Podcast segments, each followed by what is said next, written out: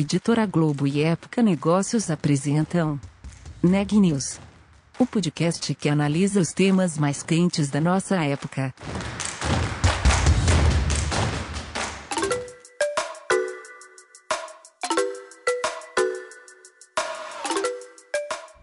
Olá, meu nome é Ana Laura Stachewski, eu sou da Época Negócios e você está ouvindo mais um episódio do Neg News, nosso podcast sobre os impactos da pandemia do coronavírus na economia e nas empresas.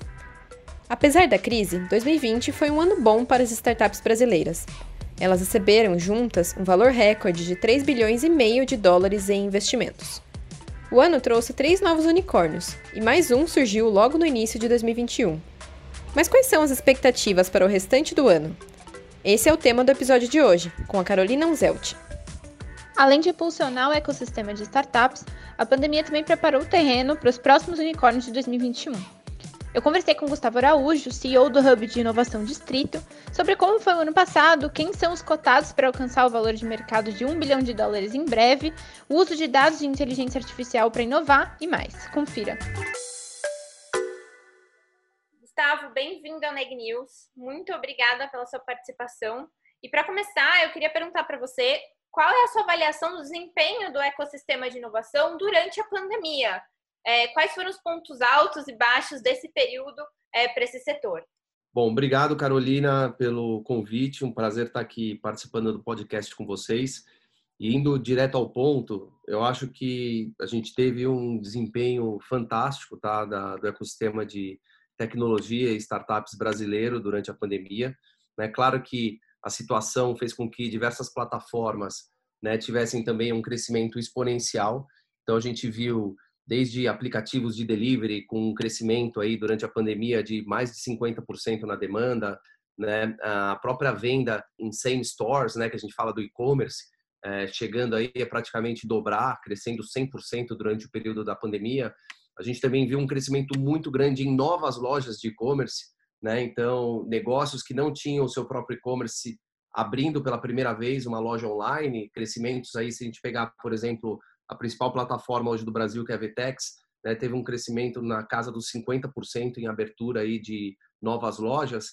Então, a gente viu, né, acho que o mercado como um todo responder com tecnologia de uma maneira muito rápida a tudo que estava acontecendo. Né? Me vem agora aqui na cabeça o próprio case da Via Varejo, que fecha as lojas, né, lockdown total, e em poucos dias implementa ali o Me Chama pelo Zap, em que os próprios os vendedores que trabalhavam fisicamente ali nas lojas passam a receber os cadastros dos consumidores deles, né, e entrar em contato com esses consumidores pelo WhatsApp e, e a promover aí toda a venda, né, de novos produtos, enfim, pelo WhatsApp.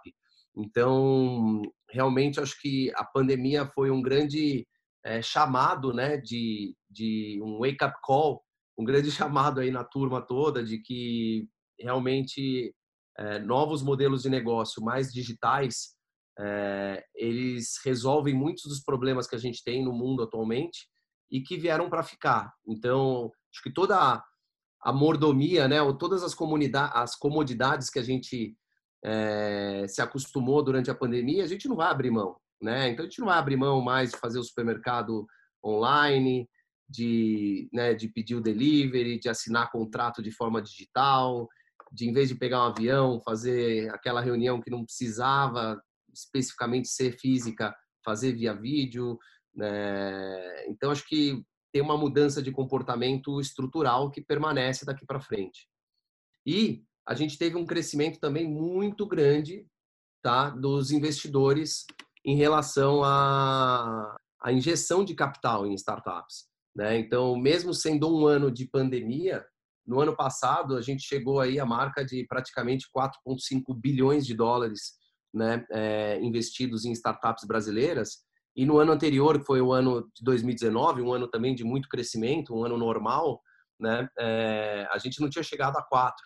Né? Então, a gente vê, durante a pandemia, mais adoção de tecnologia, empresas de tecnologia crescendo rapidamente e investidores injetando cada vez mais dinheiro nesse tipo de negócio. Então, eu te diria que dentro do cenário, apesar de ser um ano ruim economicamente, né? E obviamente um ano muito difícil para todas as famílias que tiveram né, perdas, enfim, de pessoas que faleceram com, com a doença e tudo mais. Para a tecnologia foi um ano de crescimento muito acelerado. Perfeito, Gustavo, entendi. Bom, a gente falou de várias coisas bacanas e de, da força criadora desse momento difícil, né, de crise. É, mas eu queria entender também um pouquinho quais foram os desafios que foram superados, né, por esse ecossistema. É, quais foram os problemas que foram sendo encontrados ao longo do, do caminho e como você avalia que eles foram é, superados? Eu acho que, bom, teve um, um, um, grande desafio que foi um desafio de canal, né? É, então, simplesmente quem, quem não tinha um canal digital passa a não conseguir trabalhar, né? No momento de lockdown ou de restrição em relação a espaços físicos. Então, vamos pegar aqui um caso, por exemplo, de médicos, né? Então, o, o, o, sujeito que é médico, né? A pessoa que é médica e, e, e, e tem ali um, um consultório físico. No lockdown, ela fecha o consultório, né? É, você deixa de operar. E aí você tem, por exemplo, a, uma tecnologia como a telemedicina que possibilita aquele médico, né, aquela médica de, de continuar atuando através de videoconferência, enfim, é, e algumas situações que a telemedicina é, é permitida. Então, o, o, você tem um desafio de canal muito grande. Varejos, né, varejistas físicos que não tinham seu e-commerce. Como é que você chega até o consumidor? Né? Ah, então você tem que abrir um e-commerce. Né? Então, basicamente, com a restrição, existiu uma corrida muito grande para a omnicanalidade. Esse foi um dos maiores desafios em todos os negócios. Tá? É o desafio de você estar perto do teu cliente mesmo, de você oferecer os teus produtos e serviços. Quem não tinha canal digital ficou fora do jogo, né? É, então, acho que esse foi um dos grandes.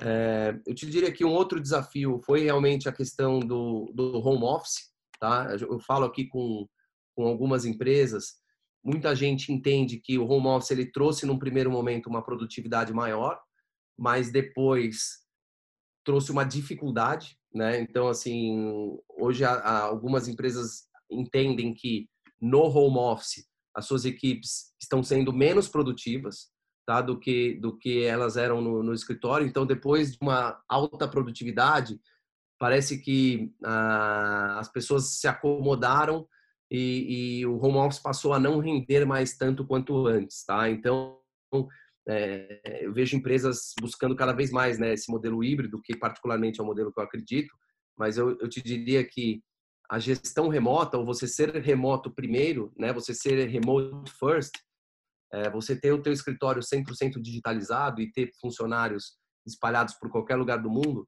foi um, um, um grande desafio, até porque muitas empresas não estavam prontas, tá? Então, assim, as empresas precisaram correr atrás de infraestrutura de cloud, né, de aquele servidor que só está acessível muitas vezes quando você está no escritório da empresa, você precisava dele agora acessível para todo mundo. E não são todos os funcionários que têm VPN, né, para que você acesse o servidor de qualquer lugar. Normalmente, nas empresas, só as equipes de venda é que tem VPN e os altos executivos que, tem, que viajam bastante. Né? Então, você tem lá uma empresa de 10 mil funcionários, onde só mil, dois mil tinham VPN. Então, você tem que, do nada, aumentar toda a sua banda de acesso, mudar toda a tua infraestrutura porque durante a crise você precisa que os 10 mil tenham acesso ao VPN. Né? Então, desde desafios de infraestrutura até desafios de é, processos, né? então como como que você gerencia um time de forma remota? Né? Você precisa de ferramentas de workflow, né? de gestão de projetos. É, como que você assina contrato de forma digital? Eu lembro até agora, um ano atrás, quando a gente estava né, entrando no meio de março aí na, na pandemia, muitas empresas não tinham homologado ainda uma, uma plataforma de assinatura de contrato digital. Apesar de contrato digital né, já estar tá aí, já ser realidade há um bom tempo, muitas grandes empresas ainda evitavam isso. Então, pô, a partir do momento que está todo mundo remoto, não tem mais assinatura de contrato físico, é tudo digital. Então, as empresas passaram ali, eu te diria que dois a três meses, né, é, lutando para vencer esse segundo desafio, que é como operar de maneira remota e fazendo o básico. Tá? Que é assinar um contrato, é você dar acesso ao arquivo do cara lá na rede, é você ter uma ferramenta básica de controle de workflow, de projeto online.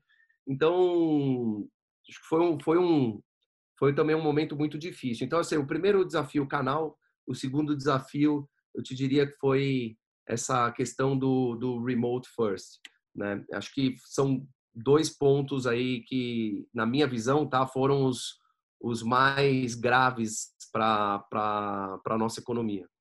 Entendi, Gustavo.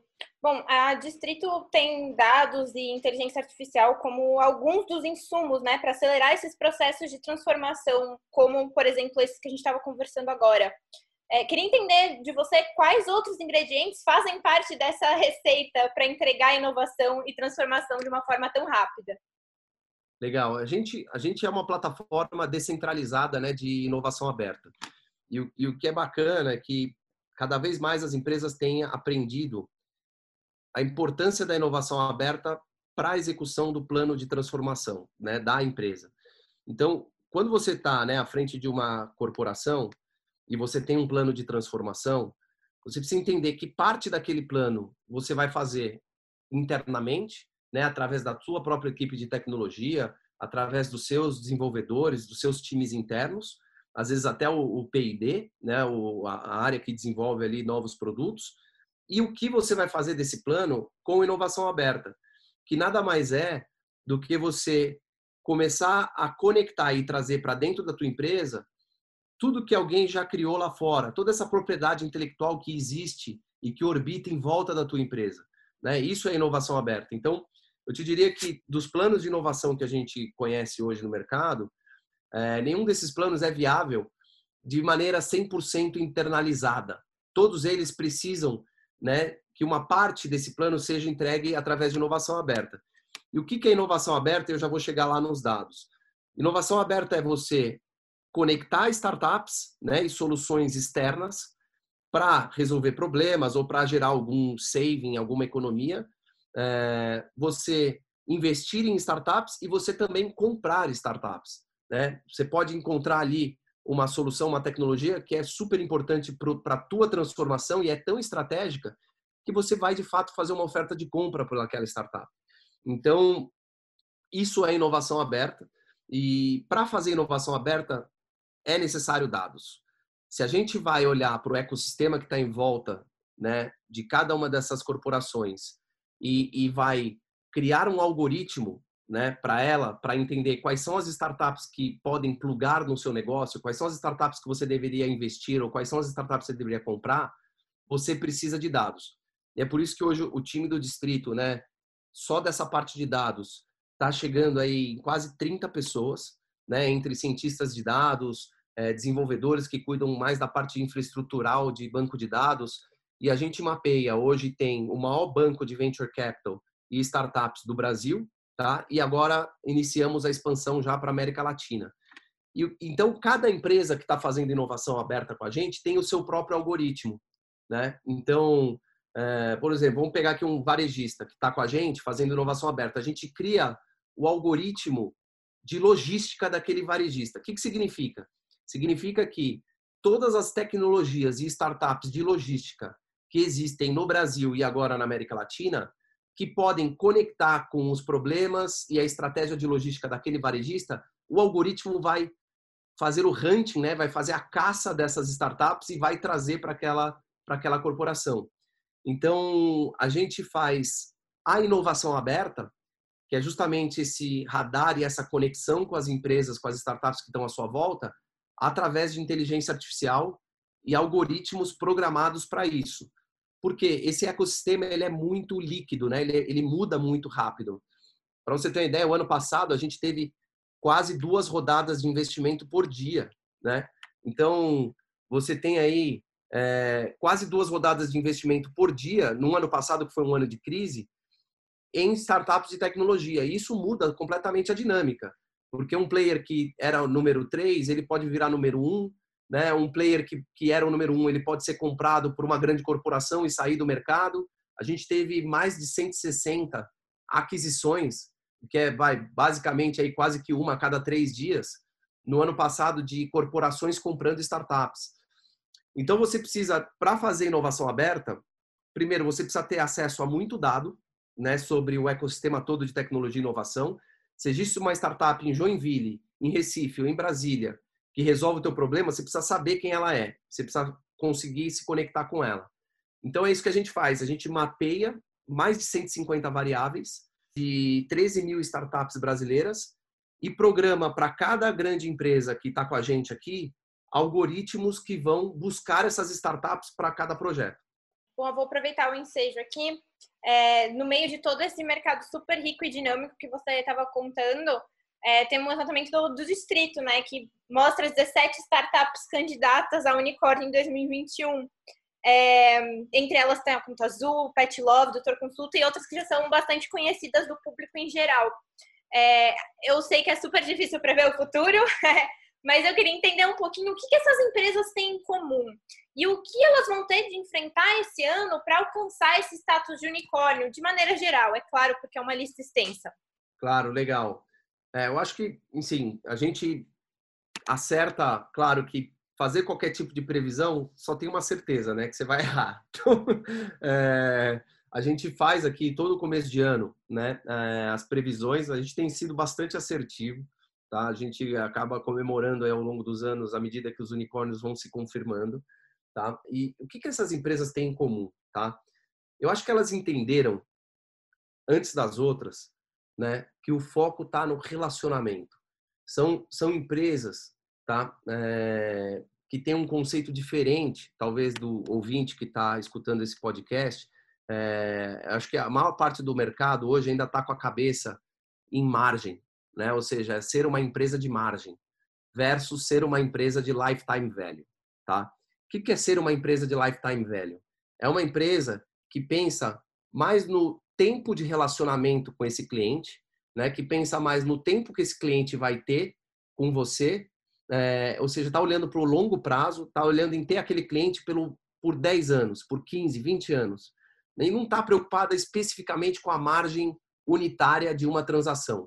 As empresas mais tradicionais, elas têm muito mais uma preocupação de margem, né? ou seja, de quanto eu estou ganhando em cada transação que eu faço e menos a leitura de lifetime value, que é o tempo de vida que aquele cliente está comigo.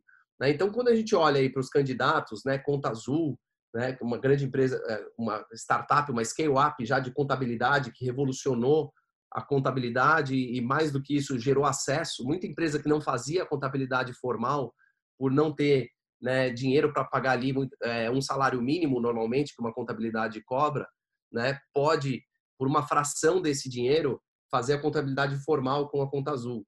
Né? É, você tem lá o doutor Consulta, está atacando um dos maiores mercados né, do Brasil, que é o mercado de pessoas que não têm um convênio de saúde. A gente está falando aqui de dois terços da população brasileira.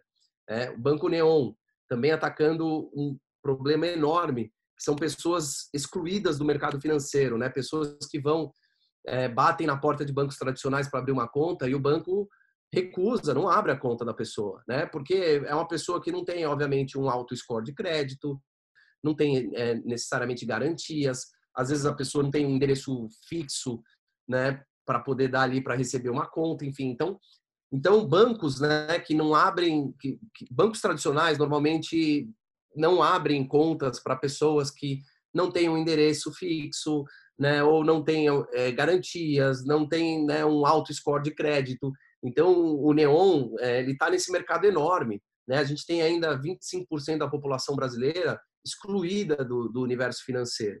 Então, todas assim, para falar né, de mais algumas que a gente está colocando aqui como apostas, que é a Minutos Seguros, a Pet Love, CargoX, né, Contabilizei, é, Pipefy, Olist, é, Fintech, Superlógica, Tembice, Fazenda Futuro, né, a própria Zenvia, a Buzzer, que revolucionou também o mercado de, de passagem de ônibus, né? a Take Blip é, e a Cortex. São nossos palpites aí para unicórnios ao longo desse ano. O que, que elas têm em comum? Então, elas têm esse conceito de lifetime value, né? É, e atuam também em mercados enormes, né? Então, a gente está falando aqui de mercados que só no Brasil né, fazem com que uma empresa dessas possa tranquilamente abrir capital na bolsa, né, em, em, que elas possam empregar milhares de funcionários, enfim, porque são mercados enormes, se elas forem players relevantes desses mercados, elas se tornam empresas também enormes. E que tem modelos escaláveis,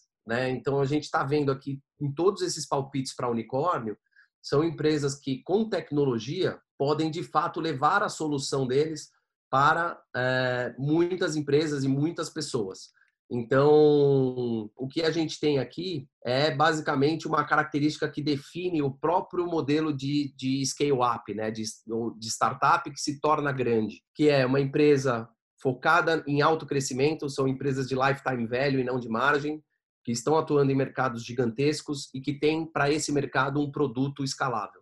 Acho que isso é uma característica comum aí a todos esses palpites. Bom, para finalizar, eu queria fazer uma pergunta de um tema um pouco mais quente aqui na, na pauta do dia, que é o marco legal das startups, né, que está dentro dos projetos prioritários do governo.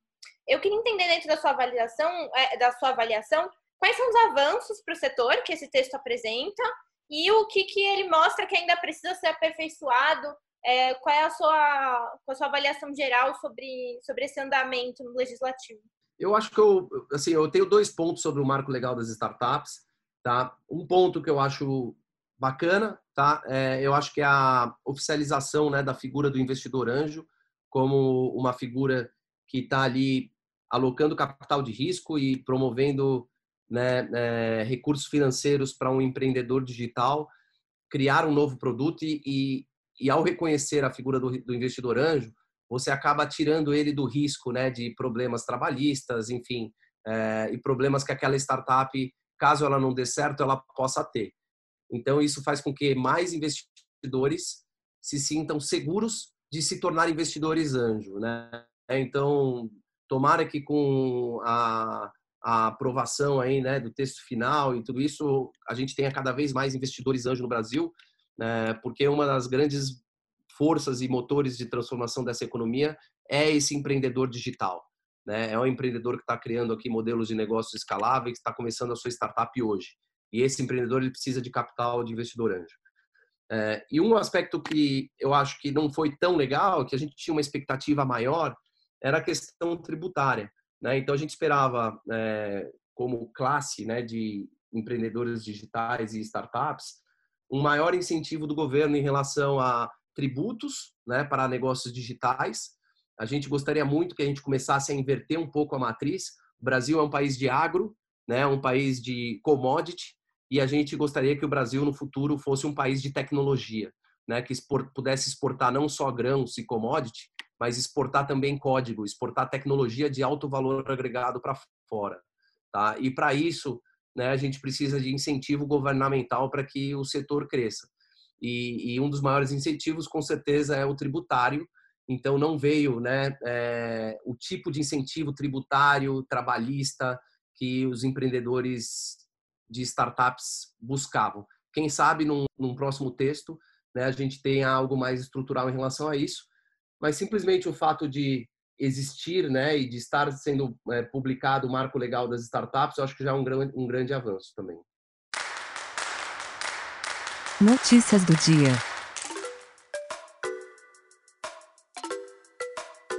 A União Europeia aprovou a criação de um documento que funcionará como uma espécie de passaporte da vacina. O certificado permitirá retomar o turismo e as viagens de cidadãos europeus entre os países do bloco. Apesar do consenso sobre sua criação, os governos ainda não chegaram a um acordo sobre como o documento será emitido. A Comissão Europeia terá três meses para definir as condições de funcionamento do sistema. Um grupo de pesquisadores franceses desenvolveu um novo teste rápido para a Covid-19. A versão não requer processamento em laboratório e envia os resultados diretamente para um smartphone. O método utiliza um aparelho semelhante a um conector USB que analisa amostras nasais dos pacientes e emite resultados em até 10 minutos.